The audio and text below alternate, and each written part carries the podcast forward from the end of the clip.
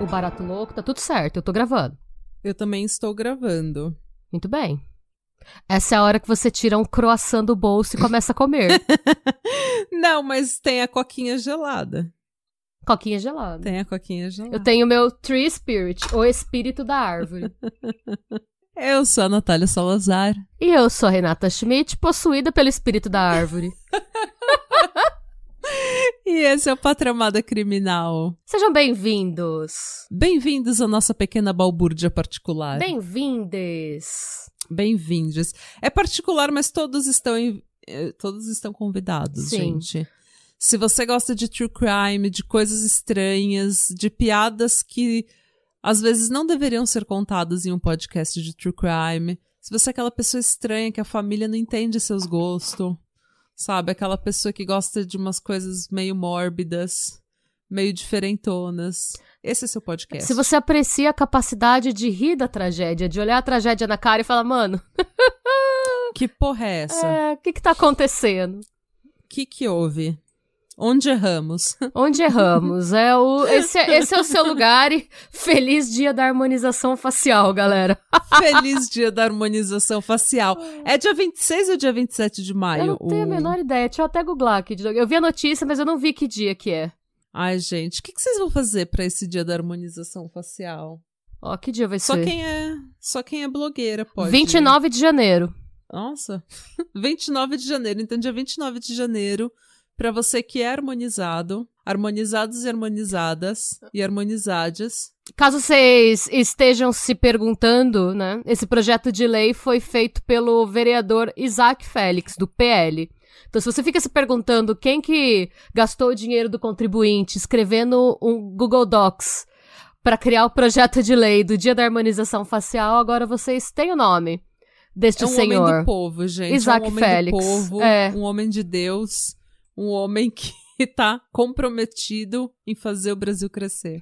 Em, fazer, em deixar o Brasil mais bonito, né? Exato. Um Brasil harmonizado. Harmonizado, porque ter o queixo e a mandíbula desarmonizada não é vibes. Não, é, é- o tipo não. de população que a gente quer no Brasil. Ah, eu acho legal ver, assim, que agora, como todos os problemas do Brasil já foram resolvidos, a gente tem Sim. tempo pra se dedicar a esses pequenos detalhes cosméticos, né?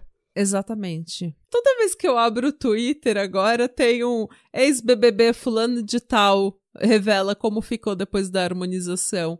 E daí eu falo, gente, a pessoa ficou pior. Por que que Fica. Não, tá todo mundo hoje, de verdade, é, é um problema, porque eu vejo cada vez tá mais. todo mundo igual? É, eu não consigo mais diferenciar as pessoas. E aí, às vezes, eu mostro, tipo, pra galera daqui da Irlanda, tipo, olha essas pessoas. E eles acham que são todas a mesma pessoa. tipo, mas na verdade são pessoas diferentes, que têm o mesmo. que fazem permuta com o mesmo profissional. É, gente. Fora quando dá errado, né? Tem vários perfis do Instagram que mostram, tipo, estética de risco.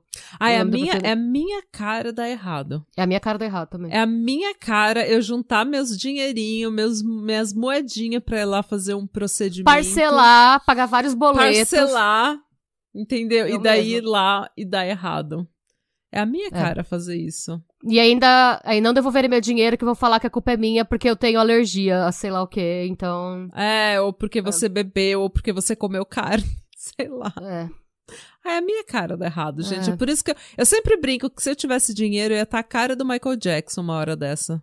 Mas. Nossa, eu- já ia ter aparecido naquele reality botched surgery, sabe? Sim.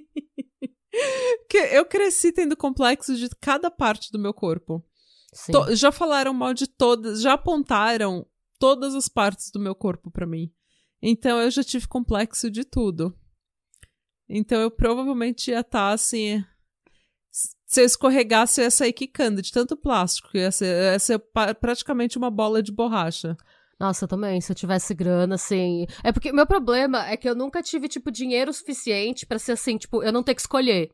Normalmente você junta uma grana, você pensa, nossa, eu quero viajar eu quero fazer um, sei lá, uma É. cirurgia plástica. E aí, no meu caso, viajar sempre ganha. Sim, qualquer coisa ganha de cirurgia plástica. pra mim. É, porque a cirurgia plástica não é só a grana que você gasta. Tem o risco, você tem que fazer uma anestesia, tem o tempo que você tem que ficar parado. Tem a manutenção. Eu nem pensei, eu, eu nem chego nesse.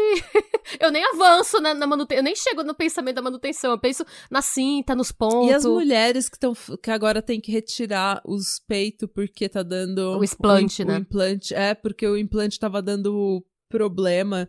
Teve mulher que tava vazando o implante, depois de 10 anos começou a vazar, tipo. Morro E tem gente medo. que tem realmente alergia, é uma síndrome mesmo, né? Você pode ter uma alergia ao implante que vai dar vários problemas secundários que você nem vai relacionar ao silicone. É, meu Deus. É a minha cara dar É, não. isso. Então. Esse é um podcast sobre cirurgia plástica. Influencers, modelas. Feito por duas pessoas que nunca fizeram cirurgia plástica. Exatamente. Gente, esse é o. Pra você que ainda. que você acha que você tá no podcast errado, não, esse ainda é o podcast pra Tramada Criminal. A gente simplesmente tá cansado e a gente divagou um pouco, porque é isso. É isso. É sobre isso, tá? Então, e tudo bem, mas vamos começar. Vamos. Porque hoje, hoje tem chão. Hoje é uma daquelas histórias. Se vocês ouvintes que estão com a gente há um tempinho curtiram a história da Aldra Marie Hindler, Hindler a mulher que era gêmea dela Uhum. mesma, vocês vão curtir essa história. Ai, adoro. Ai, já. Ai. É, é outra mulher louca. É- e essa, assim, eu acho que ela deixa a Audrey Marie parecendo, assim, uma pessoa menos pior do que ela é. Estamos precisando. Olha, a gente tá fazendo muita cobertura de casos, assim, a gente tá fazendo muito caso sobre mulher louca. Não é porque a gente odeia as mulheres loucas, é porque. Gente, a gente não aguenta mais falar de feminicídio, tá? A gente não Sim, aguenta é muito triste. mais falar disso. A gente não aguenta mais falar de mulheres sendo estupradas e assassinadas simplesmente por serem mulheres. É por isso que a gente tá pegando nessa vibe mulheres loucas.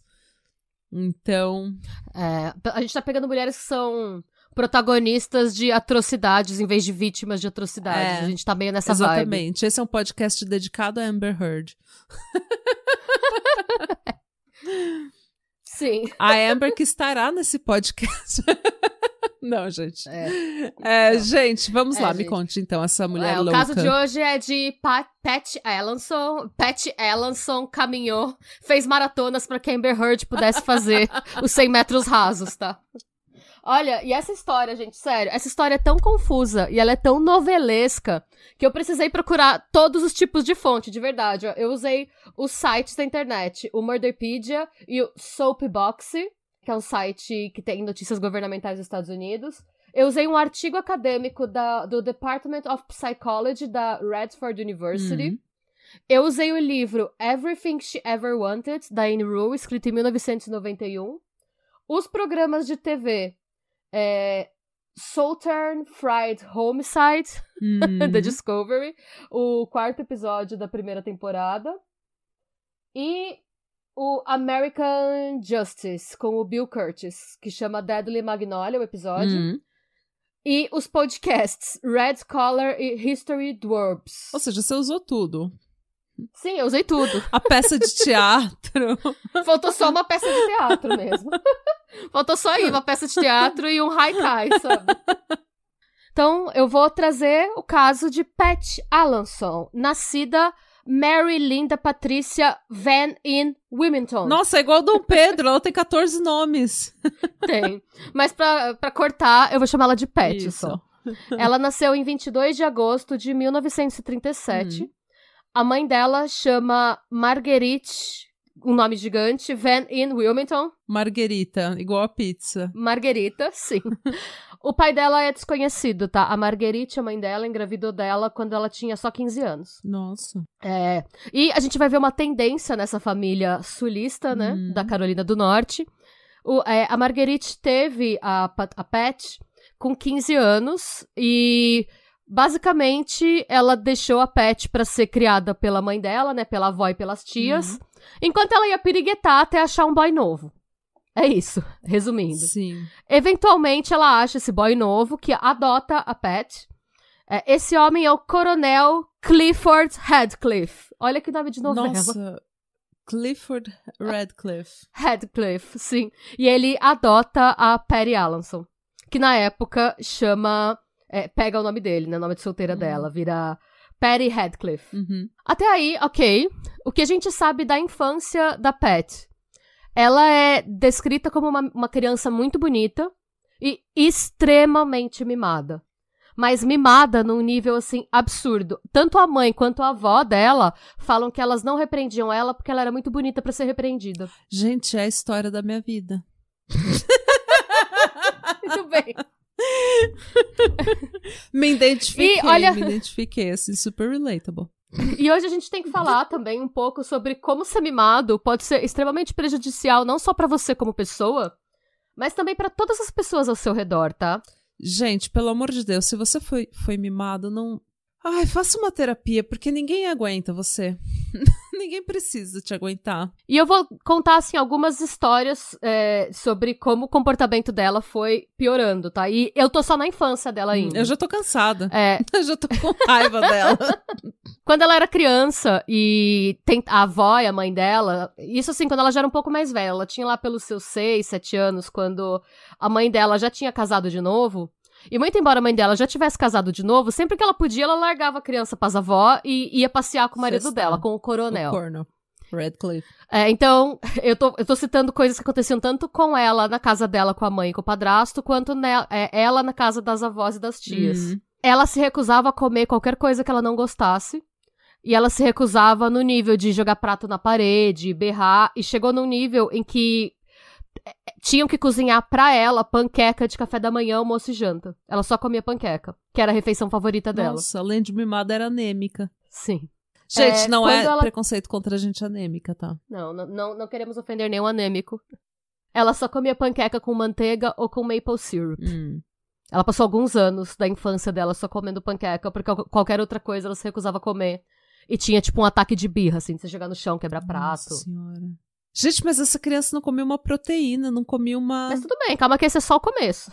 Quando ela tem sete anos, nasce o irmão dela, o, filho da Marguerite com o Clifford Radcliffe. Hum, O irmão dela chama Kent, hum.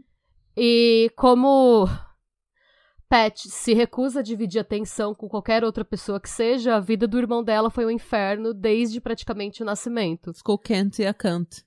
O Sim. Entre as coisas que ela fazia com o irmão dela, Hum. como ela colocava óleo de motor na panqueca dele e obrigava ele a comer. Ele tem pelo menos duas passagens no hospital por intoxicação alimentar. Co- Quantos anos ela tinha quando ele nasceu? Você falou. Sete. Se- Ela tinha uns 8, 9 anos quando ela fazia isso. E ela obrigava ele a comer, mesmo quando ele sentia o gosto ruim, ela obrigava ele a comer, senão ela batia nele. Ai, gente do céu. E então, é o que eu falei, em duas ocasiões ele foi pro hospital por intoxicação alimentar. E quando os pais dela confrontaram ela, tipo, perguntando se. Porque ele contou que ela tinha obrigado ele a comer. Quando ela foi confrontada pelos pais, ela começou a chorar e falou que nem- eles não a amavam. E os pais dela se desculparam com ela e compraram um vestido novo pra ela depois disso. Depois da segunda vez que o irmão dela foi internado. Por ter comido óleo de motor com a panqueca. Gente. Eles estavam criando a versão feminina do Hitler. Era, esse era o Pois sim. objetivo de vida dos pais dela. Depois, é, quando ela já tinha entre 9 e 10 anos, às vezes os pais dela deixavam ela cuidando do irmão mais novo, porque vamos lembrar, ela nasceu em 37, a gente tá aí no final dos anos 40. Hum. Ela, com 10 anos, já era uma mocinha. Ah, sim. Naquela época, com 10 anos, você já sabia fazer tudo dentro de casa. E o que ela fazia? Ela obrigava o Kent a se vestir de mulher, passava inclusive batom na boca dele. E se ele chorava, ela falava que ela fazia isso com ele porque ele era uma mulherzinha. Ela falava isso depreciativamente pra ele.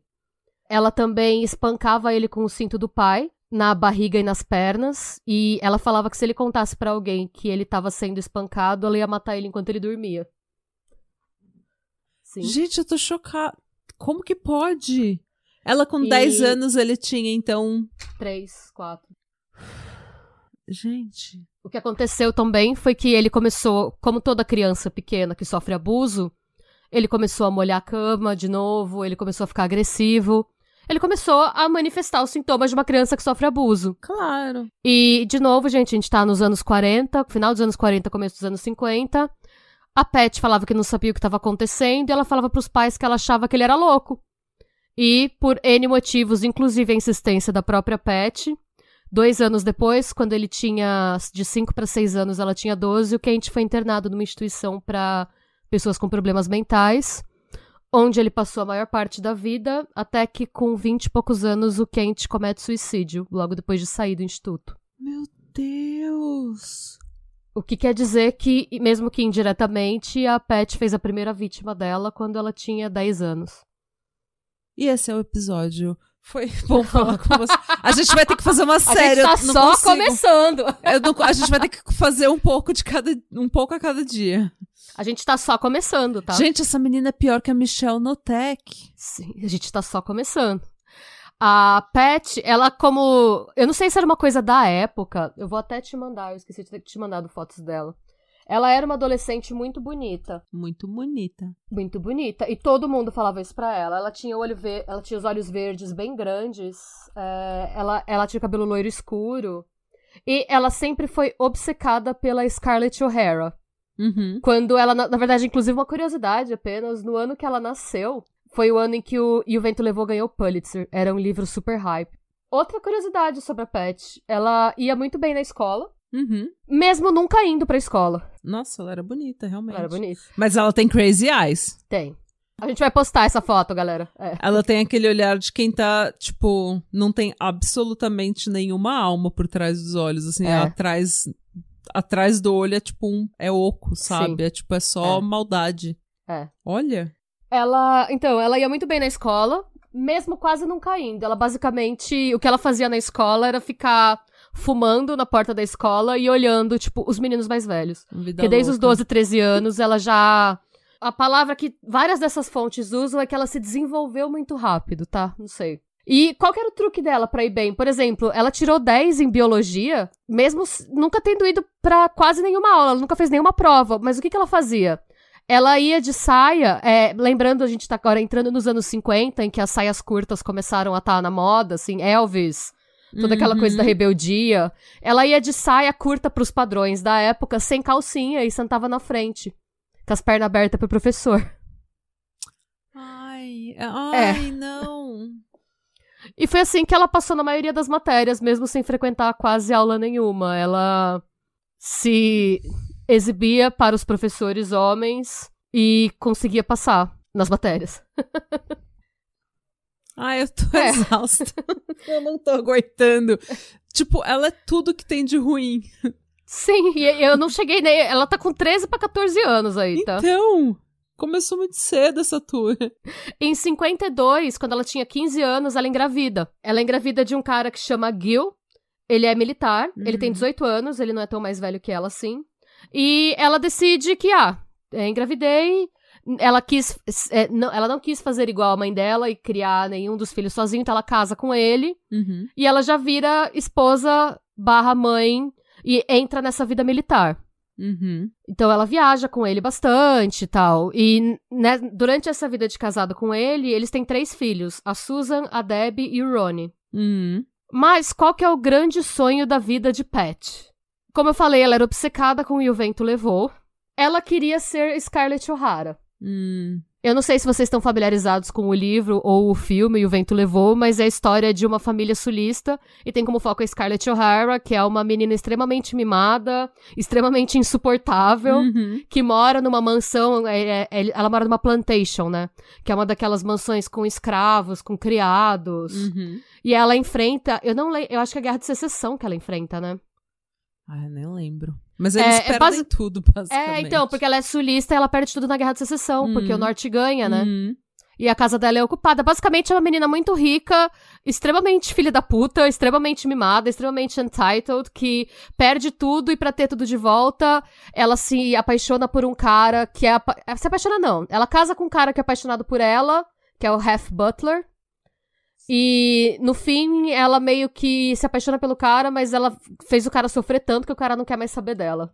Resumindo bem, um filme que são. Um filme de fita dupla com duração de três horas e meia, sabe? É um ótimo filme. É, o livro, é- eu gostei mais. é, eu gosto mais do livro, porque eu acho que o livro é um retrato mais fiel da Guerra de Secessão. É, é legal pela guerra e tal, pra você entender como a sociedade foi mexida pela guerra, mas eu acho Scarlett O'Hara insuportável. O Ah, filme é sim, difícil ela de assistir. O filme é difícil de assistir. Eu gosto mais do filme porque eu não li o livro. E também É não vou ler. Não, é. A Scarlett O'Hara é insuportável, gente. Ela é assim, dá vontade de dar uns tapa nela e colocar ela pra carpir um lote. Nossa, total. Mas esse- é assim que, é- é que a Pat quer ser quando ela crescer. Ela quer ter uma fazenda, ela quer ter criados. E o sonho dela era voltar no tempo pra época que as pessoas tinham escravos. Eu não tô zoando. Ela queria ter uma plantation, escravos criados, aqueles vestidão e ficar se abanando com leque, sabe?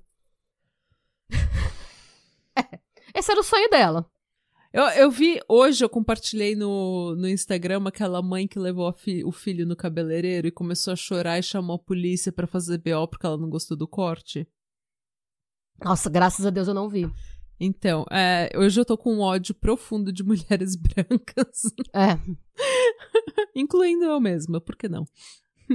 Mas assim, partindo do princípio do que ela queria, por mais que ela tivesse uma vida confortável, ela não tava muito perto, porque assim, claro, ela tava com um militar, vivendo a vida depois de militar, então ela tinha uma segurança financeira e tal, mas Uhum. ela não, não, não, não tinha esse. Não é uma vida de luxo, não é uma vida com criados. E tem outra coisa, a vida inteira da Pat, ela é, e isso é descrito pela filha mais velha dela, a Susan, Hum. ela é o tipo de pessoa que ela é incapaz de se virar e viver sozinha.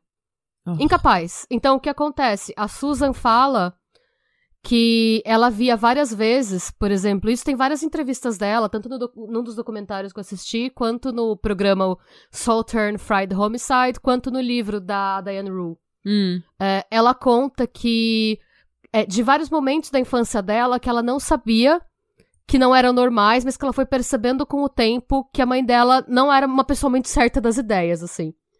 Porque é, depois de alguns anos viajando com o marido, ela percebeu que ela não conseguia cuidar dos filhos sozinha. Então ela Hum. parou, ela- o marido ia sozinho, ela ficava morando numa casa. Ela morava, ou ela alugava uma casa perto da casa da mãe dela, ou ela ia pra casa da mãe dela.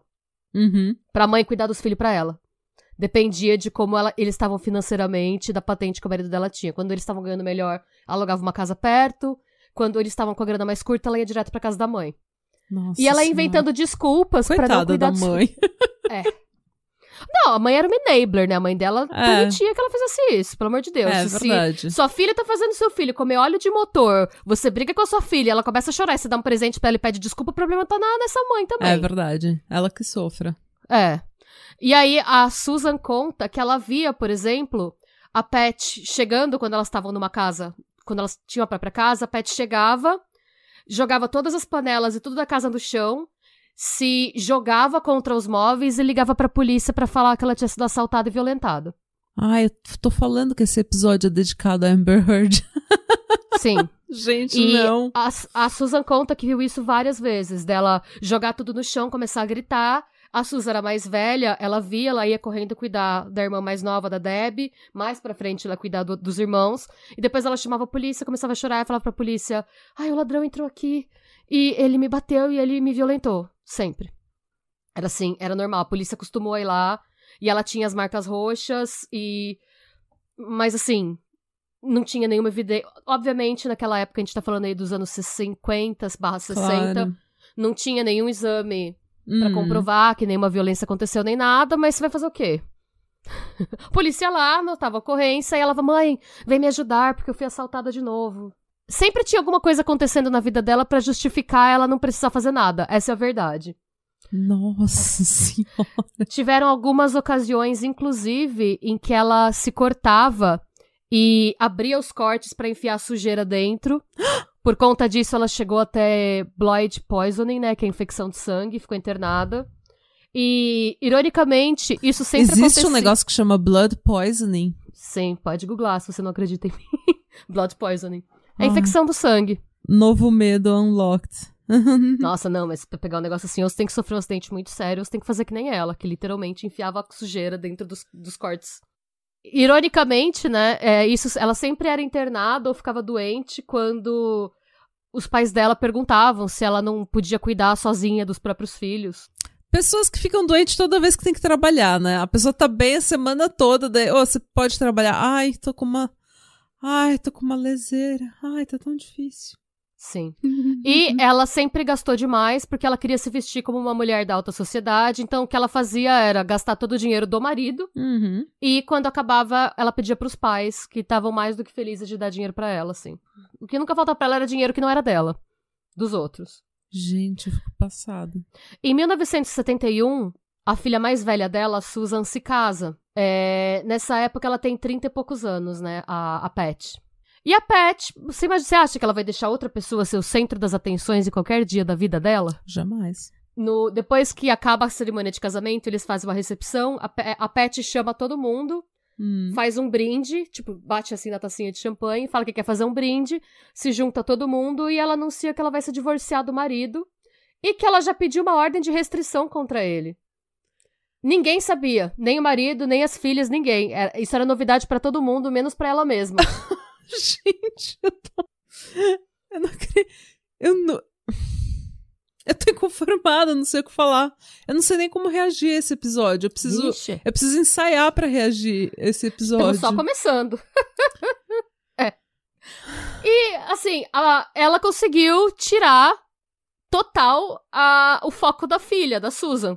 Porque todo. Você imagina o que, que é? O, o Gil, o marido, ele ficou sabendo que ela tinha uma ordem de restrição, então que ele não podia estar na casa quando ela estivesse na casa. E era a casa dele.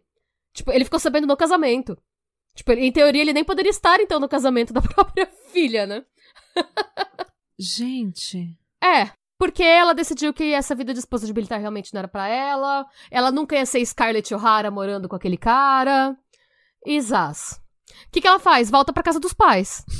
Os filhos, três filhos já é tudo. Ela tinha só o, o Ronnie, que era o filho mais novo que ainda tava. que era menor de idade. As duas filhas mais velhas já estavam criadas, entre aspas, já estavam encaminhadas. Graças aos cuidados da, da mãe dela, né? Da Marguerite, que criou de fato as Uhum. filhas. E a própria Susan fala várias vezes que a mãe dela nunca deveria ser. Nunca deveria ter cuidado de. que cuidar de ninguém, mas ela não foi feita pra cuidar dos outros.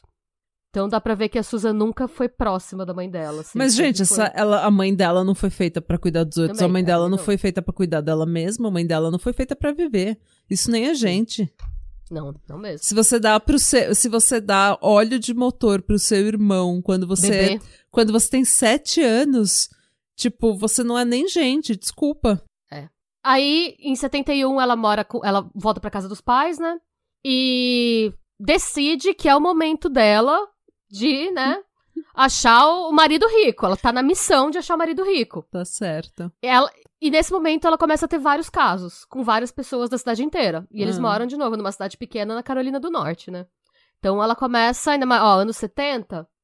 O mundo tá começando a se abrir um pouco, mas no sul dos Estados Unidos, cidade pequena, aquela coisa bem Bible Belt. O Ah. mundo tá começando a se abrir, mas não tanto quanto as pernas da Pet. Exatamente. É, entre esses casos, ela começa a ter um caso com um político bem rico, Hum. que o nome dele não é divulgado em nenhuma das fontes que eu procurei. Mas esse político é casado. E ela quer que o político separe, mas o político não quer separar. Basicamente. Hum. Isso a gente tá é, entre 71 e 73, entre o divórcio e ela conhecer Tom Ellanson, de 27 anos. Ele era seis anos mais novo que ela. Quem é Tom Ellanson? O Tom, ele era de uma família extremamente influente da Carolina do Norte.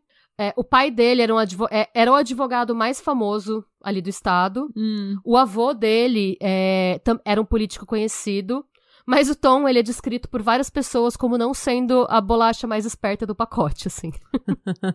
ele, mas ele não era uma má pessoa, tá? O que eles falam é que ele sempre gostou muito de animais, tanto quando ele era criança até o começo da adolescência, o pai e o avô dele queriam muito que ele fosse veterinário. Hum. Mas nem com todo o dinheiro da família ele conseguia as notas mínimas pra entrar na faculdade. Ele não conseguia, ele não tinha, isso não estava nele. Ah, tem gente que é. É. mais prática. Eu sou uma pessoa mais prática do que teórica. Sim, então ele virou um blacksmith, Hum. que era, ele fazia ferramentas, né, era tipo um ferreiro. Hum. E ele era também apaixonado por cavalo, ele realmente gostava muito de animal, então ele gostava, e ele gostava, ele tava feliz fazendo o que ele fazia. O Sim. E tava tudo bem na vida do Tom, tirando que a vida pessoal dele era meio caótica. Ele já tava no segundo casamento, com 27 anos. Hum. A família dele, apesar de ser extremamente tradicional, o pai dele, né, o Walter Allanson, e a mãe, eles chamam a mãe de Big Carolyn. Big Carolyn? Eu vou explicar por quê. O pai, o Walter, e a Big Carolyn, eles eram assim, o cara, o Walter, ele era é, filho de imigrantes escoceses, aquela coisa bem protestante, austera, religiosa, sabe? Hum. Eles aprovaram, eles é, acolheram o Tom no primeiro divórcio, mas no segundo divórcio, é, os pais dele não foram a favor dele. Primeiro, porque os pais dele nem queriam que ele casasse com a, a segunda esposa do Tom. Também chamava Carolyn, então eles chamam ela de Little Carolyn. Ah, ok. É, os pais dele já nem queriam que ele casasse com a Little Carolyn, porque ela tinha um problema com bebida, falam que ela bebia demais, ela era explosiva e tal. Mas quando ele quis casar, falaram ok. E aí ela teve dois filhos com ele, os dois tiveram dois filhos juntos, né? E aí ele quis separar. E os pais dele falaram: não, a gente não queria que você casasse. Você quis casar, a gente já apoiou seu divórcio. Agora você vai querer separar tendo dois filhos? Hum. Não, você não vai separar, sabe por quê? Com o seu salário, a gente vai ter que financiar a sua mulher. Então você trate de ficar junto com ela. Hum. Você que volte com a Little Carolyn. Tá certo. E ele, não, não quero voltar, não quero voltar, não quero voltar. E eles falaram, então beleza. Então, já que a gente vai ter que sustentar os nossos netos e a nossa nora, Hum. sai você de casa. Nossa, eu adorei isso. Esse é o jeito que você cria pessoas que tomam responsabilidade, sabe? Que Sim. Então, o que, que eles fizeram? Eles quicaram o Tom de casa Hum. e acolheram a Little Carolyn e os dois netos. Hum. E nisso, o Tom vai parar na casa da Margaret e do Colonel Clifford Radcliffe, porque o Tom fazia equipamento para os cavalos deles. Ah. E aí, eles ficam com dó do Tom, falam, ai, o Tom, um menino tão bom, Menino direito. um menino direito. Eu vou, te- eu vou mandar uma foto do Tom. Ah, ele é um cara bonito. Sim. É que ele tá bem novinho, né? Eu acho que é na fase do primeiro casamento dele. Sim, mas ele é um homem muito bonito. E nisso, quando ele vai parar na casa de Marguerite e, e Clifford, quem tá morando lá? A nossa amiga Pat, né? Ai, meu que tá Deus. divorciada. Sim. É, tá divorciada e tá na missão, né? Hum, Quando ela vê o Tom, aquele menino de vinte e poucos anos, sim. processo de divórcio, largado no sofá dos pais, ela pensa, hum, o cara, o político famoso com que eu tô saindo não quer separar da mulher, eu vou falar pra ele que se ele não separar, eu vou começar a pegar esse maluco aqui que tá no meu sofá. Tá certo. Dando ultimato. Ela dá o ultimato no político, o político fala boa sorte com a sua vida e vai embora, e larga ela. Gente, às vezes a gente blefa e não dá certo. E nisso, os pais da Pat estão perguntando, é, a, mãe, a mãe e o padrasto, né? Estão dando, sabe aquele estoque de Pat? Faz dois anos que você mora com a gente, não acha que tá na hora de você trampar, não? Fazer alguma coisa? Já estão colocando o nome dela no freezer, né? Fazendo simpatia pra ela sair de casa já. Sempre que chega nesse ponto de discussão, ela fica doente. A última vez que eles tentaram, ela caiu do cavalo. Não se machucou, mas ficou. Meu Deus, caiu do cavalo. E. É. Vocês não estão respeitando minha saúde mental. É, exatamente. E aí, logo depois da queda do cavalo, ela começa a pegar o tom. Aham. E aí os pais dela já dão graças a Deus, que pensa, de repente eles casam e saem daqui, sabe? A gente quer aposentar também, né? A gente precisa viver, né? A gente quer E nisso, o Tom, ele é louco por ela. O Tom é, ele fica perdidamente apaixonado por ela. Hum. E ela, assim, é- o que, que ela enxerga no Tom? Ela enxerga no Tom o ticket pra vida de luxo que ela sempre quis ter pela família do Tom. Uhum. Porque o Tom pode não ter muito dinheiro dele, mas a família dele tem Família muita grana. Hum. A família tem, então ela pensou, ó. Falou, chegou minha hora. Chegou meu vento. Ela fazia ele de gato sapato, pra ser Claro. bem sincero, resumindo. É, é. E assim, a gente volta aí no enquanto relacionamento. O quanto, quão abusivos os relacionamentos também podem ser pros homens, tá? O Tom foi preso pelo menos duas vezes. Porque ela tava andando com ele na rua e às vezes ela via um cara X passando na rua. Quando, sei lá, quando ela achava que o Tom não tava olhando o suficiente pra ela enquanto eles andavam, ela cutucava o Tom e falava: Aquele cara me estuprou. E o Tom ia defender a honra dela e era preso por agressão física a pessoas random. E nessas duas ocasiões que ele foi preso e ele explicou o que aconteceu e a polícia foi interrogar ela, ela falou: Ah, eu me confundi, não foi ele não, foi outra pessoa que me estuprou. Sim. Era esse o nível. É. Gente, não. E assim, a família dela. Eu não sei, eu, nem- devia ter, eu devia ter ensaiado pra fazer reações nesse podcast, porque eu não tô. eu não, É. Pela primeira vez, eu estou sem palavras. Então, assim, a família dela tava tão acostumada com ela falar que ela tinha sido estuprada pela cidade inteira, que a família dela não levava mais ela a sério. Mas o Tom levava. E então, por conta dela, ele teve uma. uma- ele começou a ter uma ficha criminal. E nisso eles não estavam nem casados, tá? Eles estavam só juntos ainda. Porque ele ainda tava casado no papel. Hum. Ok, ainda assim ele era perdidamente apaixonado por ela e sempre que ele tentava brigar com ela, isso é até meio ridículo, mas ela, ela fingia um desmaio. Sempre que ela percebia que ela não ia ganhar a discussão, ela fingia que ela tava passando mal e desmaiava. Fica a dica. E isso valia pra tudo. Sabe que nem. é- E era uma cena assim, tipo, oh, que nem filme, Uhum. assim, que a pessoa cai no sofá. Hum. Ela desmaiava sempre que tinha alguma discussão com qualquer coisa que ela achasse que ela ia perder, assim. Tipo, se ela queria dinheiro e ele não tinha, porque ele é um, um ferreiro de 27 anos enfrentando o segundo divórcio.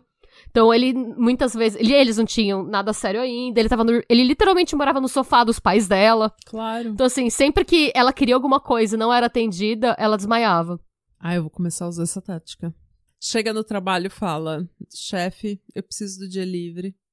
Não estou me sentindo Não, bem. desmaia. Você desmaia. desmaia, já cai assim na mesa dele, sabe? Tipo, tirando tudo, jogando tudo pro chão. É- Essa história é tão. Quando sai, no dia que sai o divórcio dele, uma coisa que os deixou em comum era paixão por cavalo, assim. Ela gostava muito de montar, porque tava no pacote dela, quero ser Scarlett O'Hara. Hum. E ele, porque ele sempre gostou muito de animais, assim, era dele, assim. E e- era a única coisa que eles tinham em comum, tá? Porque o Tom, ele era o cara, eu acho que como muitas pessoas que têm muito dinheiro, ele não ligava muito pra dinheiro, ele queria uma vida extremamente simples. Hum. Eu acho que o problema dele aí é que ele era meio Mario camisa de força, assim, ele curtia uma mulher louca, sabe? Porque ele parecia. Ele era uma pessoa, tipo, bem. Mário, camisa de força.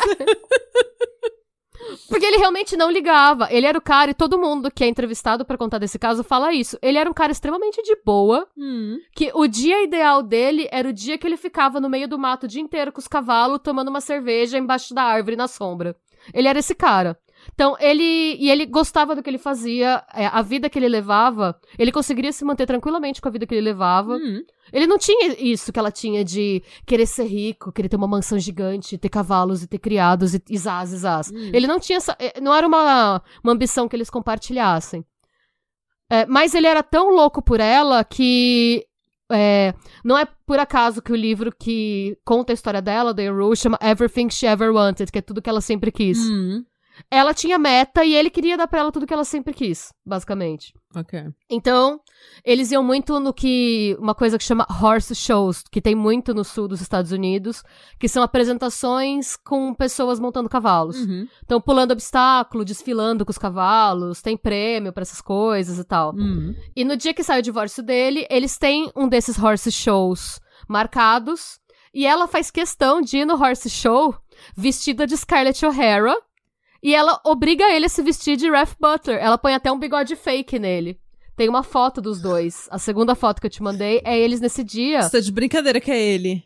É eu ele. achei que era o pai dela. Não, ela pôs um bigode nele pra ele ficar parecendo o Ralph Butler.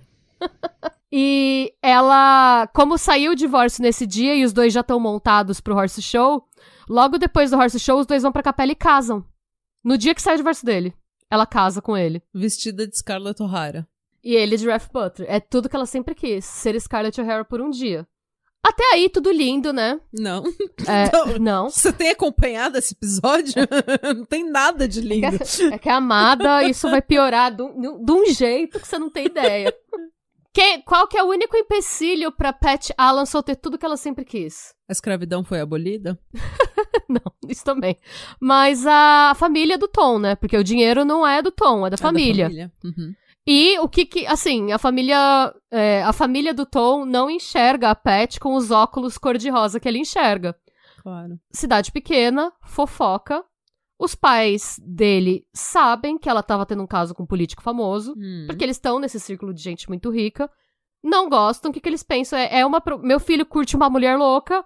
Chegou aí uma mulher louca que queria passar o chapéu nele, passou o chapéu nele e agora a gente vai ter que lidar com mais essa. O Hum. que, que os pais dele fazem? Por enxergarem como ela é, Hum. deserdam o filho.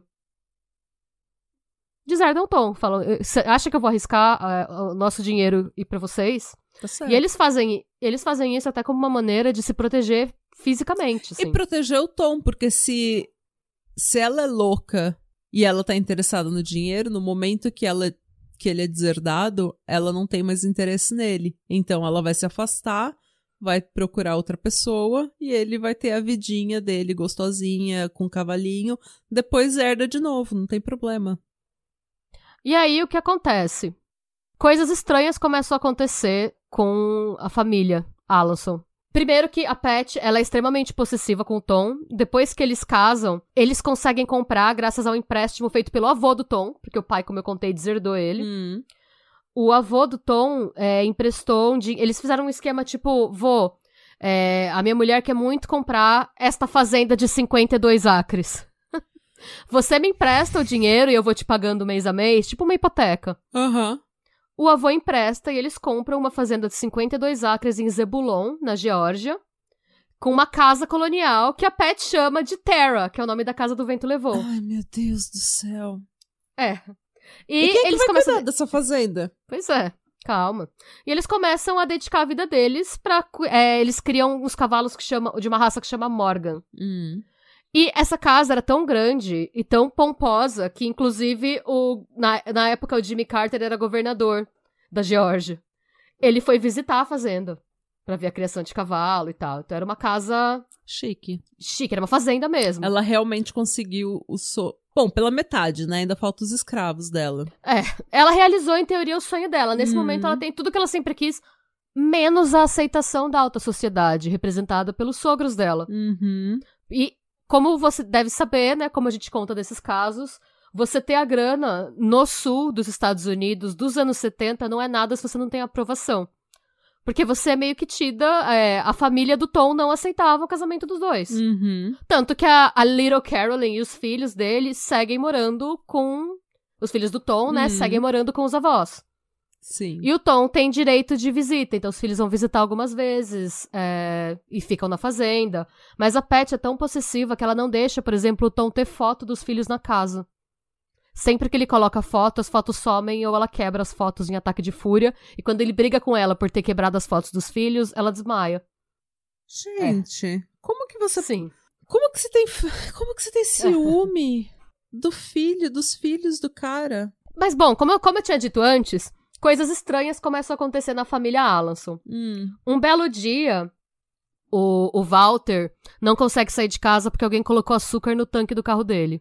Hum. E a Pat começa a fofocar de propósito pra chegar no Walter que foi o Tom que fez isso. Mas se alguém pergunta pra ela, ela nega. Desmaia. Ela é igual aquele bode que se assusta e desmaia. E calma que piora. É. Outro dia, alguém coloca formol, formaldeído, na, no mingau dos filhos do Tom quando os filhos estão visitando a fazenda. Alguém. A- alguém. E a Pat diz pra mãe dela: Imagina, eu não dou comida pra essas crianças. Quem dá comida é o Tom. Se alguém pôs alguma coisa, foi o Tom. Vai ver que o Tom também não gosta dos filhos. Eu nem sei fazer comida. Ah, desmaia. Exatamente. E nisso, o Walter e a Big Carolyn começam a ficar putos com o Tom. A gente não sabe até que ponto eles estão putos porque eles acham que é o Tom, ou até que ponto eles sabem que é a Pat que tá fazendo isso e ficam putos porque o filho não, não, não, toma se uma impõe, atitude. Não toma uma atitude, é. É fato que, as tens... que a relação vai ficando cada vez mais tensa. E a Pat pressiona o Tom cada vez mais pro Tom. Como assim você não vai fazer as pazes com seus pais? Você tem que ir lá falar com eles. Nisso eles não estão. Eles estão casados não tem nenhum mês, tá? É que ela quer tudo pra ontem. Então, assim, eu acho que é uma situação que se eles esperassem os anos passarem, tudo ia acabar claro, ficando bem, bem. sabe? Mas não, ela quer pra ontem. Como assim vocês não me aceitam? Como assim seus- os seus pais não me aceitam? Bababá. E... Eu tô aqui É, vestida cosplay de Scarlett O'Hara e vocês não me aceitam. como assim? Eu tô aqui cuidando dessa casa colonial, dessa fazenda. de 52 acres. É, cheio de cavalo, fedendo a Na cavalo. verdade, é, na verdade, quem cria, quem cuida da fazenda é o Tom, tá? O Tom e alguns funcionários. Ela fala que ela isso ela fala, ela fala que ela é frágil demais para trabalhar. Hum, nasceu pra ser herdeira, não guerreira. Sempre que ela tenta trabalhar, ela fica doente, ou ela desmaia, ou ela tem alguma coisa ou, ela ou alguém estuprou ela. É sempre assim. Ela sempre, sempre algo acontece, de Hum. verdade. assim, Ela tá sempre inventando alguma coisa. E aí, um dia, o Walter e a Big Carolyn estão voltando de carro pra casa deles. Quando alguém, no meio da estrada, dá dois tiros de espingarda no carro deles. Eita. Eles sobrevivem, mas eles ficam extremamente traumatizados. E quando eles chegam em casa, algum tempo depois, eles checam o armário de armas só pra ver se tá tudo certo, se alguém pegou alguma arma deles, tá, tá tudo normal. Alguns dias depois, a Pat liga pro Tom, fazendo um escândalo, falando que o pai dele, o Walter, foi até a porta da fazenda. E quando ela saiu pra porta da fazenda pra perguntar o que ele queria, ele abaixou a calça e mostrou a piroca pra ela. Hum. Ela ligou pra, pro Tom, ligou pra polícia e ela fez um BO de atentado violento ao pudor contra o sogro. Uhum. O problema é que naquele dia, naquele horário, o Walter tava no tribunal na frente de umas 10 testemunhas. Não tinha como. E eles, de novo, o, o Walter mora na Carolina do Norte e a fazenda fica na Geórgia. É, ele ia ter que ter dirigido 60 milhas em tipo 10 minutos pra ter tempo de estar lá no horário que ela falou e no tribunal ao mesmo tempo. Ou seja, Você não sabe se ele não pode fazer isso. é, ele talvez ele pode. Talvez é. ele possa. E sei que virou uma situação. O Walter ficou furioso, envergonhadíssimo. Você imagina. Gente, Chegou- claro. Destrói a Chegou- reputação daquele homem na, naquela cidade ovo do sul da E chegou no nível dele ligar pra Marguerite, a mãe da Pet, e ele falar que seria impossível. Ele falar pra ela assim, na confiança, que seria impossível ele ter se exposto pra qualquer pessoa porque ele tomava remédio pra pe- pressão. Ele era impotente fazia alguns anos. Ele falou isso pra. Hum. Mas a Marguerite, aquilo, minha filha nunca errou. Ela viu que ela viu. É. Enfim, o barato fica louco mesmo, porque chega um momento em que a Pet fala pro Tom: Você vai na casa dos seus pais agora e você vai fazer as coisas. é, você vai colocar as coisas pra acontecerem do jeito certo. E aí o Tom vai. O Tom, na verdade, ele decide que ele vai conversar com a mãe Uhum. num dia que ele sabe que o pai trabalha até mais tarde na cidade, então que a mãe vai estar sozinha em casa. Hum. Ele quer conversar só com a mãe porque ele acha que a mãe vai ser mais sensível a ele e que a mãe pode ajudá-lo a conversar com o pai. E nesse ponto, ele só quer que a Pet deixe ele em paz. Hum. E nisso, nesse nível de tensão, açúcar no, no, no escapamento, criança envenenada, eles só estavam casados há 53 dias. Com todo esse. Tá? Agora, gente, ó, Ai, vocês meu viram. Deus, que mulher diabólica. Vocês viram todas as fontes que eu consultei. E ainda assim, não existe uma versão certa para o que aconteceu. A gente tem poucos fatos. Eu vou dar os fatos que eu tenho. Hum. É, no que o Tom vai encontrar com a mãe, o Walter, o pai do, do Tom, recebe uma ligação anônima feita por uma voz de mulher. E a gente sabe que é uma voz de mulher porque quem atende a ligação é a secretária do Walter. Hum. E ela recebe a ligação de mulher e passa pro Walter. E essa voz de mulher fala: corre pra sua casa porque o seu filho tá indo pra lá armado matar a sua, a sua família. Nisso, o Tom, o Tom não, desculpa, o Walter, liga pra casa, pra, fala com a, com a Big Carolyn, pergunta se tem alguém lá, ela fala que não. E ele fala pra ela checar o armário de arma, e que ela checa, ela fala que tem uma shotgun faltando. Ai, meu Deus. Nisso, a gente sabe que o Walter liga pra polícia e o Walter avisa pra polícia: olha, é, eu recebi uma ligação anônima feita por uma mulher falando que o meu filho tá indo pra minha casa atirar na família é, e tem uma arma faltando da minha estante. Eu tô avisando vocês porque eu vou parar, eu vou comprar uma arma e se meu filho estiver dentro da minha casa eu vou atirar nele. Uhum. É, então eu tô avisando vocês com antecedência, ele era amigo do, do chefe de polícia. Claro. Eu estou avisando que isso vai acontecer. Hum. A polícia chega a passar na casa, a falar com todo mundo. A arma realmente não tava lá, mas a casa ainda tá vazia quando a polícia passa. Hum. Isso pensa que também é famílias ricas, né, daquela época. Eu não sei se hoje ainda é assim, mas a casa é, ficava tipo numa fazenda, numa área de campo e a cidade era um pouco longe. Era algumas Hum. milhas de distância, então o tempo do Tom parar e tal, deu tempo de tudo isso acontecer antes do Tom e do Walter chegarem. Uhum. E aí, o que a gente sabe é que quando o Walter chega, tem alguém no porão da casa, E pelo que a perícia apontou depois, essa pessoa tinha que estar agachada embaixo de uma escada. E essa pessoa que entrou na casa, ela apagou as luzes, ela, tipo, derrubou a força da casa. Tava tudo escuro. Uhum. Nisso, o Walter desce. O Walter grita pra Big Carolyn: Eu encurralei ele, me traz a arma. Mas, de novo, tá tudo escuro, não dá pra ver quem tava lá. Hum. A Carolyn traz a arma. E ele. A, a Big Carolyn, né? E eles escutam gritos. E eles escutam também. A, a Little Carolyn, que tá na casa, afirma depois que ela escutou a Big Carolyn gritando: Não, Tommy, não. E eles escutam muitos tiros. Ai, meu Deus. Nisso, é, eles chamam a polícia de novo. E no que a polícia vem, um tempo depois, de novo, até a polícia chegar demora um pouco, Uhum. o Walter e a Big Carolyn estão mortos com tiros de shotgun no porão da casa. Mas não tem ninguém lá. Algumas testemunhas dizem que elas viram um homem com a descrição do Tom Alanson correndo pela porta de trás da casa. Então, assim, mas a gente não tem. Até hoje, gente, de verdade, ninguém sabe direito o que aconteceu, tá? Nesse dia. O que a gente sabe com certeza é que a Pat estava a dois quarteirões da casa dentro do carro quando a polícia chega. Sim, eu tô, eu tô achando que ela que se vestiu como Tom. Fato, a gente não sabe, tá? É, o que vamos lá, voltando pros fatos. Hum. Então, tudo isso aconteceu. A Pat foi encontrada a dois quarteirões da casa dos Alanson. Quando perguntaram pra ela o que aconteceu, é, o que ela disse foi que ela e o Tom foram no médico. O médico ficava perto da casa dos Alanson. E que no caminho de volta eles tiveram uma discussão. E que ela mandou o, o Tom voltar a pé pra casa. Eram 60 milhas de distância, de novo. E o Tom voltou a pé. Nisso, o Tom ficou foragido até o dia seguinte. E foi muito bizarro, gente. De verdade, foi muito bizarro. Porque quando o, o Tom fica sabendo que os pais dele morreram, quando o Tom chega em casa. Porque o avô liga pra ele e o avô pergunta: Tommy, o que, que você fez? E o Tommy, ele tá meio confuso. Ele caminha. E ele. é, e, ele- e o Tommy conta que ele brigou com a Pat Hum. e que ela chutou ele pra fora do carro e fez ele voltar a pé. Ele achava que ele ia conseguir uma carona, mas ele não conseguiu. Então que ele voltou a pé 60 milhas pra casa e ele chegou cansado, capotou e ele acordou com o telefone tocando Hum. com o avô dele. Tanto que depois que ele atende, que o avô fala, ele se entrega. E ele fala que ele é inocente. Hum. Tem um advogado que sabe o que realmente aconteceu. Mas o Tom é, fez, fez o advogado é, prometer que não contaria a verdade do que aconteceu naquele dia e o advogado levou o relato deles pro túmulo, assim. Hum. O que a gente sabe foi. O advogado disse que, pelo histórico de tensão, ele poderia fazer um acordo pra, como homicídio culposo, manslaughter, né? Uhum. Em vez de doloso. Mas aí, a Pat se recusou a deixar ele aceitar o acordo.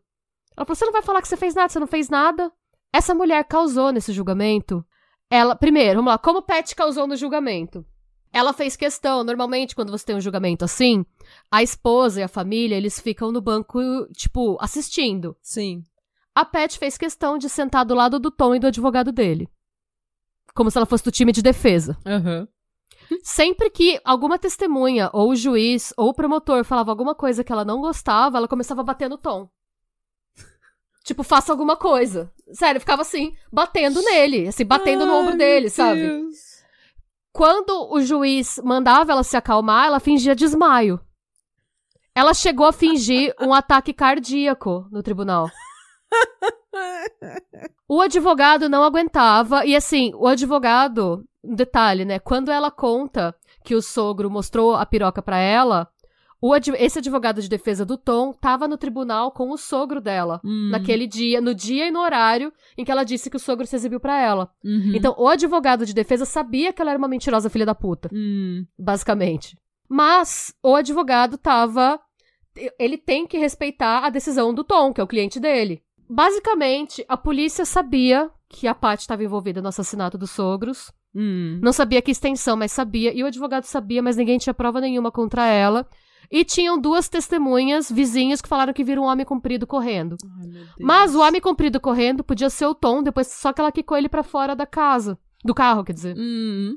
Porque o horário meio que bate. Uhum. E outra coisa, é, em nenhum momento eles fizeram nenhum exame de vestígio de pólvora, nem na mão dele, nem na mão dela. Eita. Ou seja, Eu não sei porquê, gente, de verdade. Não sei se é anos 70, não se fazia assim. Eu não sei se. É, como um monte de gente viu, eles. não- Eu não, realmente não sei. Eu não sei se tem alguma coisa a ver com a versão oficial da história que o Tom conta que ele pediu pra não ser divulgada. hum, O que eu sei é que o Tom foi condenado à prisão perpétua. de repente o Tom pediu pra ninguém divulgar o que aconteceu porque ele tava desesperado pra ser condenado à prisão perpétua e ficar longe dessa mulher. Ele falou: alguém me tira daqui, eu preciso. Não existe dinheiro no mundo, não existe sociedade, liberdade, cavalo no mundo que vá me livrar dessa mulher. Eu preciso ir pra cadeia. Na real, eu acho que ele era tão apaixonado por ela. Minha opinião pessoal, tá? Não sei. Mas eu acho que ele achava que ela não sobreviveria na cadeia. Porque ele, ele tava na. Mano, eles estavam casados há 53 dias. Eu acho que ele ainda comprava as crises dela, os desmaios. Sei. Eu acho que pra ele ela era frágil demais. E ele eu era mais ele- novo ele- que ela, né? É, ele- Então- ele, era seis anos mais novo que ela. Ah, então, então. Ele tinha 27 anos, né? É, menino novo. Enfim, muito por causa da Pat, que, se recu- que não deixou ele aceitar o acordo, que se intrometeu no julgamento o tempo todo, que fingia desmaio, fingiu ataque cardíaco, gritava com as pessoas que ela achava que estavam falando merda. Tudo mais, ele foi condenado à prisão perpétua. É, com possibilidade de condicional depois de 20 anos. Deus é pai. Nisso, lembra que a Pat não curte trampar, né? Não. Quem cuidou da fazenda? Não tinha ninguém pra cuidar da fazenda. Quem vai pagar as prestações? Não tinha ninguém pra pagar as prestações.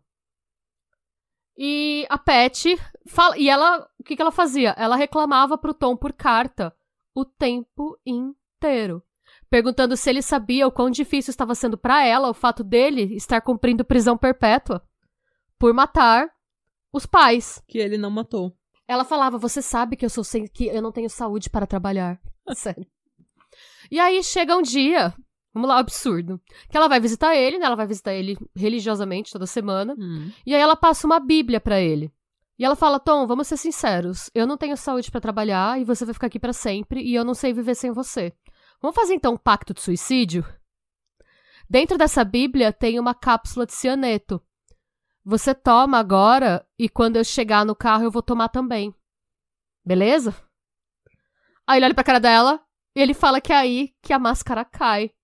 E ele fala que ele finalmente se liga que ela provavelmente queria que naquela noite é, o Tom e a família dele se matassem. Pra ela poder ficar com o dinheiro. Sim. E que ela não vai. E ele, ele fala que ele olha pra cara dela e fala: Não. Que porra é essa? Gente. Que ela tinha. é, Ele, é, enfim. E aí ele, ele, ele se recusa a se matar. E beleza. Mas aí que, qual que é o novo golpe de Pet? Ela, ela começa a se aproximar dos avós do Paul. Do, dos Do avós Tom. do Tom, né? Hum.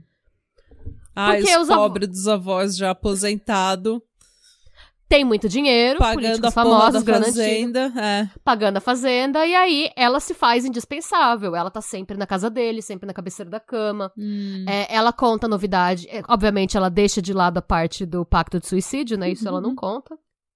Mas ela conta que, nossa, não, o Tommy tá indo tão bem na cadeia, tenho certeza que vai dar tudo certo, eu sei que ele é inocente. Cuidando dos avós, beleza. Tudo certo, tudo bem. Enquanto ela vai cuidando dos avós dele, ela fica falando pros avós dele. Os avós têm, tipo, 80 e poucos anos, o avô já teve um ataque cardíaco. Ela tá querendo convencer os velhos a se matar? Não, não, ela fica falando pros velhos que os filhos dos os filhos que sobraram, os sobrinhos, os netos, os, os outros netos, Hum. é tudo interesseiro. Não, eles só querem o dinheiro de vocês. Ó, eu tô sempre aqui, eu tô aqui cuidando de vocês. Chega num um nível em que os avós colocam ela como beneficiária do testamento deles. E até que, um belo dia, ela liga pra, pro 911 desesperada, falando que o avô tava bebendo escondido e acabou tendo uma parada cardíaca. O lance é que o avô nunca bebeu na vida, ele não tinha problema com alcoolismo. Ela falou que ele tava tomando Tom Collins e, de repente, começou a convulsionar. Do nada, né? Isso. Aí ele vai pro hospital e, assim, ele tá recebendo extremunção já. No que ele tá pra receber extremo... ele tá lá recebendo extremunção do padre e tal, ela vai pra polícia E ela chega, né, né, toda aquela coisa, aquele drama Hum, sulista, que é toda Desmaia.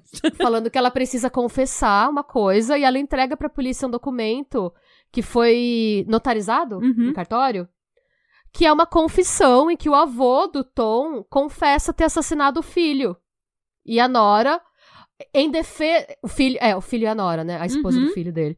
Em defesa da honra da Pet e do Tom. E o documento tá assinado por ele e foi, né? Registrado em cartório. Registrado em cartório. Mas aí o policial fala, mas como que você. Tipo, o homem tá recebendo extremoção agora, do- tipo, o timing, né? Mas o velho se recupera, o velho não morre. E aí, quando a polícia baixa na cabeceira da cama dele, ele não só tem um álibi pro dia do assassinato, como ele fala, eu nunca assinei isso na minha vida. Claro. E aí, a família do velho, né, os outros, os primos do Tom, eles pedem pra fazerem um exame de cabelo do velho, exame de sangue, Hum. e eles descobrem níveis absurdos de arsênico nele. Nossa. E aí eles descobrem que a Pet tá envenenando eles há meses. Desde que ela foi posta no testamento. Gente. Ela é condenada em agosto de 76 por tentativa de assassinato em primeiro grau. A Dua, na verdade, ela é presa em 76 e condenada em 77, né? Duas sentenças consecutivas de 10 anos, então Uhum. 10 anos de prisão. Nisso, no que ela é condenada, o Tom pede o divórcio. Amém. Demorou, hein, Tom? Sim. é... Mas aí, em 84, gente, essa Eu acho que acaba. assim, se alguém te fa... se o seu marido ou sua esposa chegarem pra... chegar pra você e falar vamos fazer um pacto de suicídio, eu acho que Vai é você aí... primeiro. É, eu acho que é aí que você já pode se divorciar. Não precisa esperar. Não espera mais dois meses, três meses. Já se divorcia ali. É que o ápice pra ele, eu acho que foi ela tentar matar os avós dele, né? Que eram as únicas pessoas que ainda defendiam ele da família. As únicas pessoas que ainda falavam com ele da família, sabe? Hum. Mas beleza. Em 84, a Pat sai em liberdade condicional. Ai, meu Deus. E ela agora atende pelo nome de Pat Taylor. Ela tá viva ainda? Calma, amiga. Essa tour não acabou, tem, tem show ainda. Nossa. E a Pat Taylor, o que, que ela faz? Ela chama a filha do meio dela, a Deb. Ô, Deb, a Deb é enfermeira registrada. Ô, Deb. E ela fala, Deb, por que, que você não entra comigo num business? Ai, Vamos meu entrar. Deus. O que, que você acha da gente começar um business de cuidador de idoso? Pat Taylor, de novo, ela engravidou com 15 anos e saiu da escola, tá? Pra virar esposa de militar e viajar o mundo. Ela não tem nem o ensino médio. Claro. Mas Pat Taylor, de alguma forma, consegue uma carteira de enfermeira registrada. E abre com a filha Deb um business para cuidar de idosos. Entre os clientes da Pat Taylor e da Deb, tava o casal do é, o James e a Elizabeth Christ. No começo, e a Pat era responsável por cuidar deles, né? É, no começo, o salário da Pat, combinado com eles por contrato, era de 10 dólares a hora. Mas depois de algumas semanas, o- a Pat aumentou o próprio salário dela é, para 10 mil dólares por mês. Com consentimento dos velhinhos. A inflação, né, gente? Tá Inflação. tudo caro hoje em dia. E ela vai cuidando dos velhos, cuidando dos velhos. E, e ela fica quatro anos lá recebendo seu salário de 10 mil dólares por mês, cuidando dos velhos. Até que em 88, o, o, o Jimmy, né, o James, o James Christ, também conhecido como Jimmy, morre perto das, do feriado de Natal. E a família, no começo, suspeita de negligência, porque a saúde dele começou a deteriorar muito rápido depois que a Pat começou a cuidar dele. Hum. E teve uma cena, enquanto é, ele tava no hospital, né?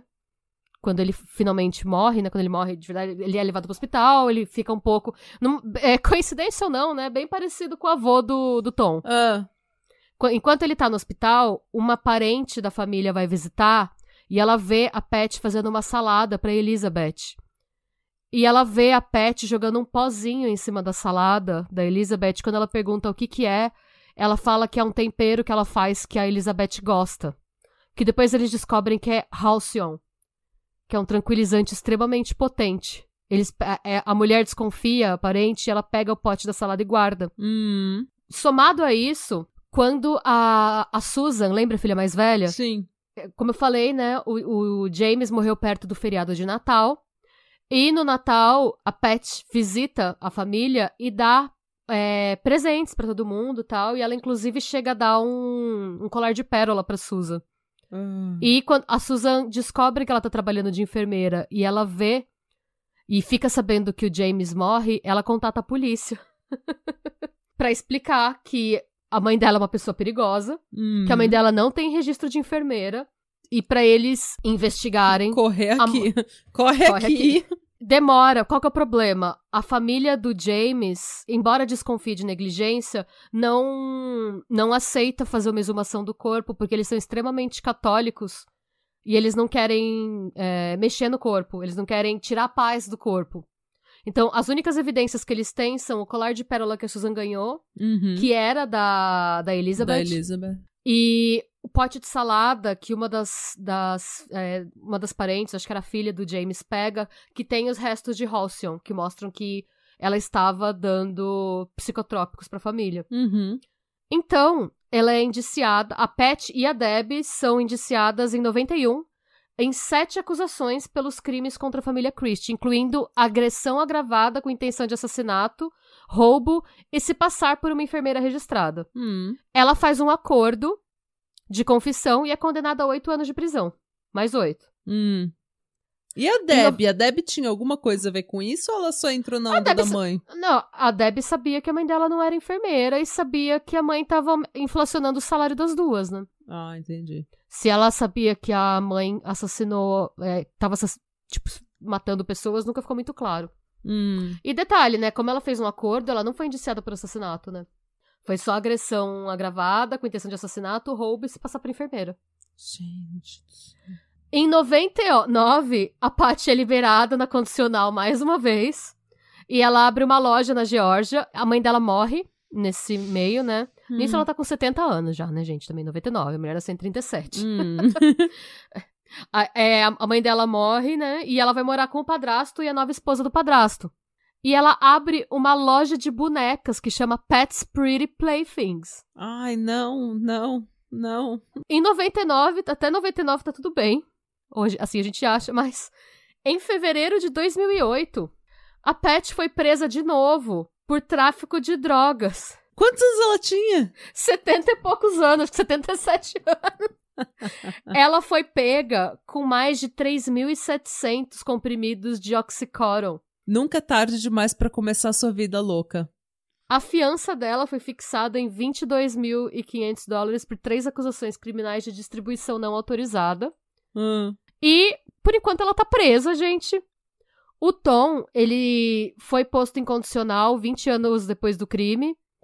E ele deu a volta por cima, ele casou de novo e ele hoje ele é dono de um negócio que cuida de é, fazer a transição de presos que estão em liberdade condicional. Então ele oferece Hum. moradia e facilita emprego. Ai, que É. legal. Até hoje ele não fala sobre o que realmente aconteceu naquele dia. A única coisa que ele fala é que ele tem certeza que se ele nunca tivesse conhecido a Pat Alonson, a vida dele teria sido extremamente diferente do que foi. Ah. E, gente, ela tá viva ainda, tá? Então a gente Essa filha da puta não morre. não morre. e essa história de Pat Alonson, gente, uma das piores pessoas que eu já conheci.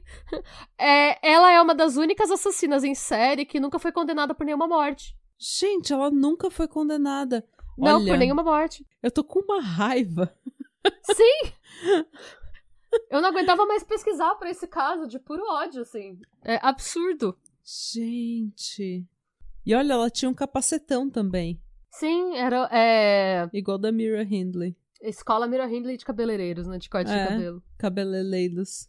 E é isso, gente. Aí você percebe como você pode estragar seu filho não sabendo falar não pra ele, né? Pois é.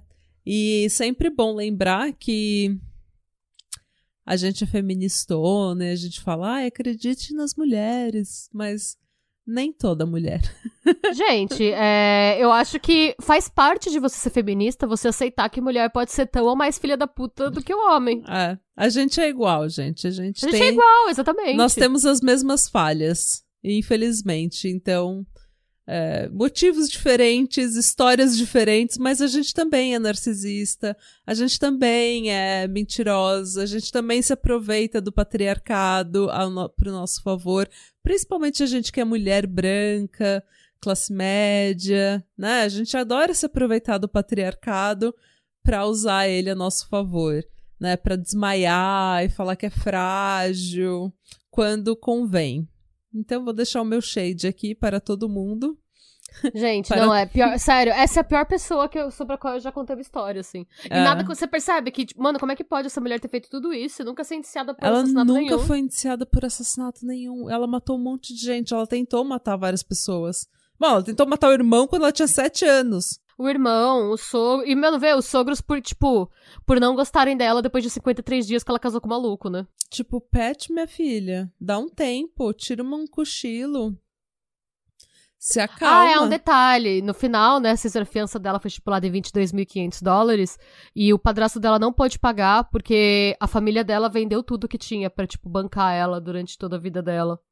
Então, eles não tinham mais casa própria, eles não tinham nada. Então, ela ficou presa porque ela já tinha sugado tudo que tinha pra sugar da família dela. Isso porque. Esse. Eu sou totalmente contra você bater em criança. Eu sou totalmente contra. Mas ela é a definição de uns tapa na bunda tinha ajudado, né? Essa menina tinha que ter escutado não em alguns momentos da vida dela, sabe?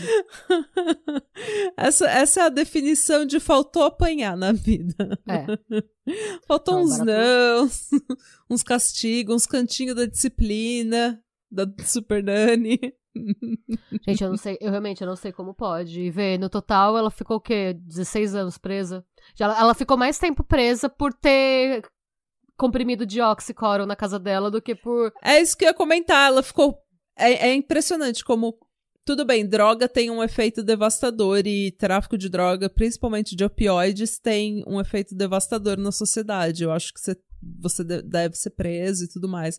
Mas eu acho tão engraçado como, por vender drogas, que entre aspas é um crime não violento, às vezes tem uma pena maior do que crimes violentos. E eu não entendo, tipo, é mais. É, é como falar, tipo, a regulamentação do Estado é mais importante do que a vida de um ser humano.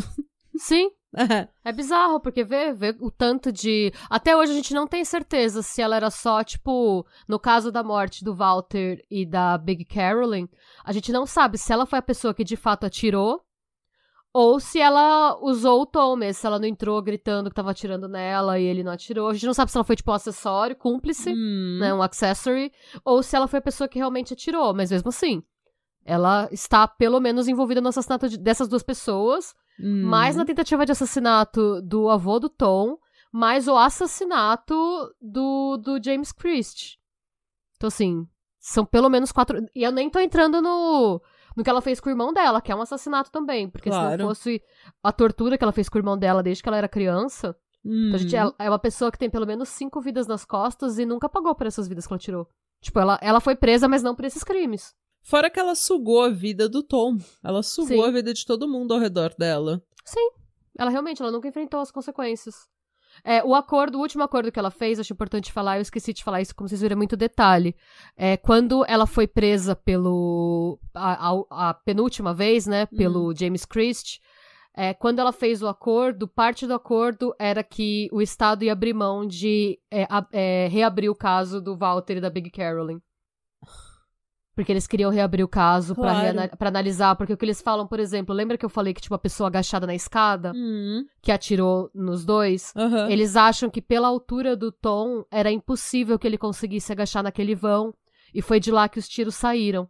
Hum. Então, pensando na balística, e a gente já tá tava naquela época, Mais é, nos anos 90, é, Hum.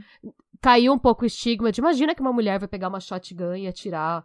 Hum. Então, é, o promotor que pegou o caso no começo, ele queria é, reabrir o caso e acusar ela formalmente pelo papel no assassinato dos dois, mas ela aceitando o acordo, ela se dispôs a não ir para julgamento e eles não puderam reabrir o caso. Gente. Então, É. E aí, gente, logo menos ela pode ser solta. Eu pesquisei muito, eu não achei nada sobre ela hoje. Hum. O último registro que a gente tem dela mesmo é de 2008. De eu repente acho ela já até tá solta Pode ser. e se escondendo ou com alguma proteção da polícia. Ela pode ter mudado de nome de novo, né? Ah, nossa. sei. Tá sugando alguém, uma outra pessoa agora, no final Ou- da é. vida. É, pode ser. Ou tá morando em algum asilo, né? Tipo, não sei, realmente eu não sei. Mas é assim, gente, pior pessoa. Parasita do. É, é, é- é uma pessoa que acho que ela nasceu. Sei lá. Porque ela nasceu ruim, sabe? É foda falar isso, assim, mas. Mas nasceu ruim, é? É, não nasceu ruim. Ela começou a ficar ruim quando ela. Muito ela cedo. nunca começou. É. Ela. ela começou a ficar ruim porque ela nunca ouviu um não. Se você, imagina, se você com dois, três anos nunca ouviu um não, quatro anos nunca ouviu um não, com sete anos é óbvio que você vai tentar envenenar seu irmão, que você vai jogar tudo no chão, que você vai comer panqueca o dia todo. De repente foi a falta de proteína, essa menina entupida de açúcar e de farinha. Aí ela, ela, é o dado do Labela ao contrário. Você viu o dado do Labela falando que ele só batia mulher porque ele era carnívoro? É sério. Ele fez um post falando que depois que ele virou vegano, a violência da carne saiu dele. Por isso que hoje ele não bate mais em mulher. Agora, aí perguntaram por que, que ele atrasa a pensão, ele não soube responder, mas assim. É. Ai, ela é da Dona Bela ao contrário, falta de proteína que deixou ela doida das ideias. É, falta de proteína, gente. Se você não comer carne, pelo menos come um feijãozinho, Entendeu? Não fica só na panqueca, no açúcar, isso não é bom. E não dê só é. açúcar pros seus filhos, porque daí eles crescem e viram isso daí, ó. É açúcar. É, gente, essa aí, eu sei lá. É a pior pessoa. Eu tô dando graças a Deus que a gente fez esse episódio hoje pra eu poder parar de pesquisar da vida dela. Porque. Nossa, eu tô passada. Eu, normalmente, quanto mais eu vou pesquisando a vida do, do, criminoso, assim, às vezes você começa a sentir uma certa dó, sei lá, que às vezes a pessoa passou por um monte de merda na vida, Sim. né? Você fica, nossa, eu entendo um pouco. Nesse caso, gente, nada, eu não consegui sentir nada além de ódio Assim, eu só fui pegando cada vez mais ranço. Quanto mais eu lia, mais coisa eu descobria, mais ranço eu ia pegando dela. Eu falava, gente, como é que pode? Ela é tipo a Audrey, a irmã gêmea dela mesma. Sim, mais a Michelle Notek no sadismo. Mais... mais o Walter White do tráfico de drogas. Sei lá, mais a Scarlett O'Hara. Ela é Scarlett O'Hara do capiroto, é. sabe? Ai, gente, não, é bizarro. Dá pra ver que da vida dela inteira, as únicas pessoas que, tipo, tão bem são as pessoas que se afastaram dela enquanto havia tempo, que é a filha mais velha uhum. dela, a Susan, né, e o ex-marido, o Tom, que deram a volta por cima também, então que estão vivos apesar dela. Apesar, é. O resto foi só ladeira abaixo. Gente, imagina se chegar no casamento da sua filha e você anunciar seu divórcio só pra ter atenção. E a ordem de restrição contra o seu marido, que ainda é seu marido, que nem sabia que estava separando dele. Vai saber o que ela falou pra ter essa ordem de restrição. Ela deve ter falado que. Isso gente, eu não sei, tá? Isso é vozes da minha cabeça, mas eu acho que ela deve ter dito que todas aquelas vezes que ela chamava a polícia porque ela se batia. Que era aquelas ele. panelas. É, eu acho que sim. É, minha gente. É isso. É sobre isso. É sobre isso. a moral da história é não seja essa pessoa. Não seja essa pessoa. Diga não para os seus filhos. Eduque seus filhos. E não dê açúcar demais para os seus filhos. Dê uma proteína, um feijãozinho um peixinho. Um grão de bico. Um grão de bico. Tá dando fome agora. e bora jantar. Bora jantar, bora jantar. E tira uma, uma sonequinha, gente. Quando vocês estiverem assim, encapetado, que vocês estiverem com raiva do mundo, que vocês estiverem revoltado, que vocês estiverem pensando em fazer alguma coisa ruim, tira uma sonequinha. Às vezes é só cansaço. Uhum. Faz uma naninha. Faz uma naninha. Naninha vibes, tá certo? E é isso, eu adorei a história. Ah, eu tô muito revoltada. Eu, eu, realmente foi a primeira história que eu não consegui nem reagir. Eu só ficava, ah, meu Deus, meu Deus, tô chocada. Agora eu posso parar de te falar o quanto eu odeio ela. não, agora eu começo a te falar o quanto eu odeio ela. Nossa, gente, não, sério, é pior pessoa, de verdade. Não tem, não tem o que falar, não tem, não tem como defender. Tipo, pior pessoa do mundo, change my mind, sabe? Não tem como defender essa mulher. Ai, é isso, gente. Então, muito obrigada pela sua audiência. A sua paciência. E pela sua suculência. E pela sua história, dona Schmidt. Muito, muito bem pesquisada, como sempre. Obrigada. E se você gostou desse episódio, segue a gente em todas as redes sociais. A gente também tem um canal no YouTube e lá tem vídeo todo domingo dá um follow no Spotify, dá um review no Spotify, dá um review no iTunes, ajuda a gente. E é isso. Boa semana e Radebra. Slå.